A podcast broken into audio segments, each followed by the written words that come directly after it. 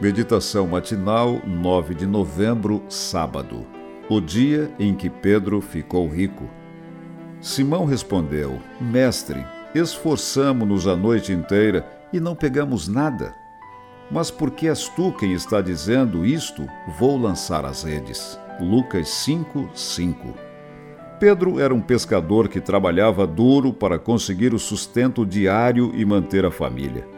Por isso, voltar para casa sem ter pescado nada era frustrante e motivo de preocupação para ele. Porém, o carpinteiro ensinou o grande pescador a pescar. Vá para onde as águas são mais fundas e lance as redes para a pesca, ele disse. Pedro poderia ter rejeitado a sugestão, mas reconheceu que estava diante do mestre e aceitou o desafio.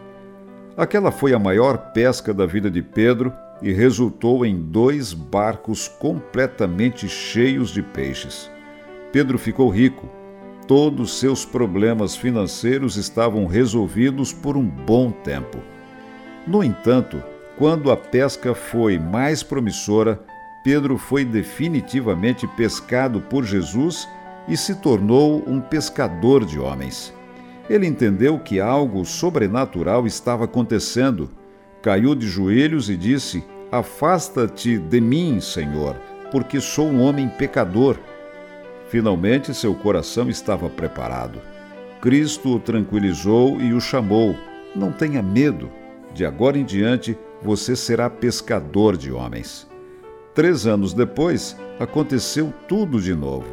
Desanimado com a morte de Cristo, Pedro e seus amigos voltam a pescar. Frustrado por trabalhar a noite toda sem resultados, ouviu o conselho de um desconhecido e o processo se repetiu. Ele obedeceu, voltou com o barco cheio, foi chamado de novo e deixou sua nova fortuna para seguir Jesus mais uma vez.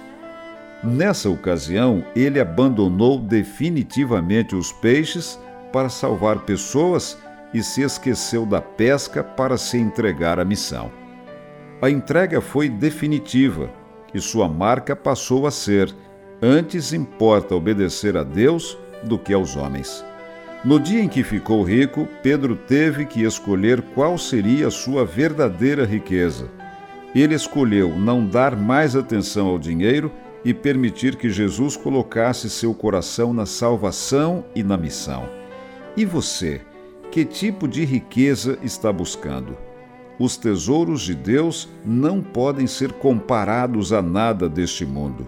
Por isso, não permita que qualquer tipo de prosperidade comprometa sua salvação.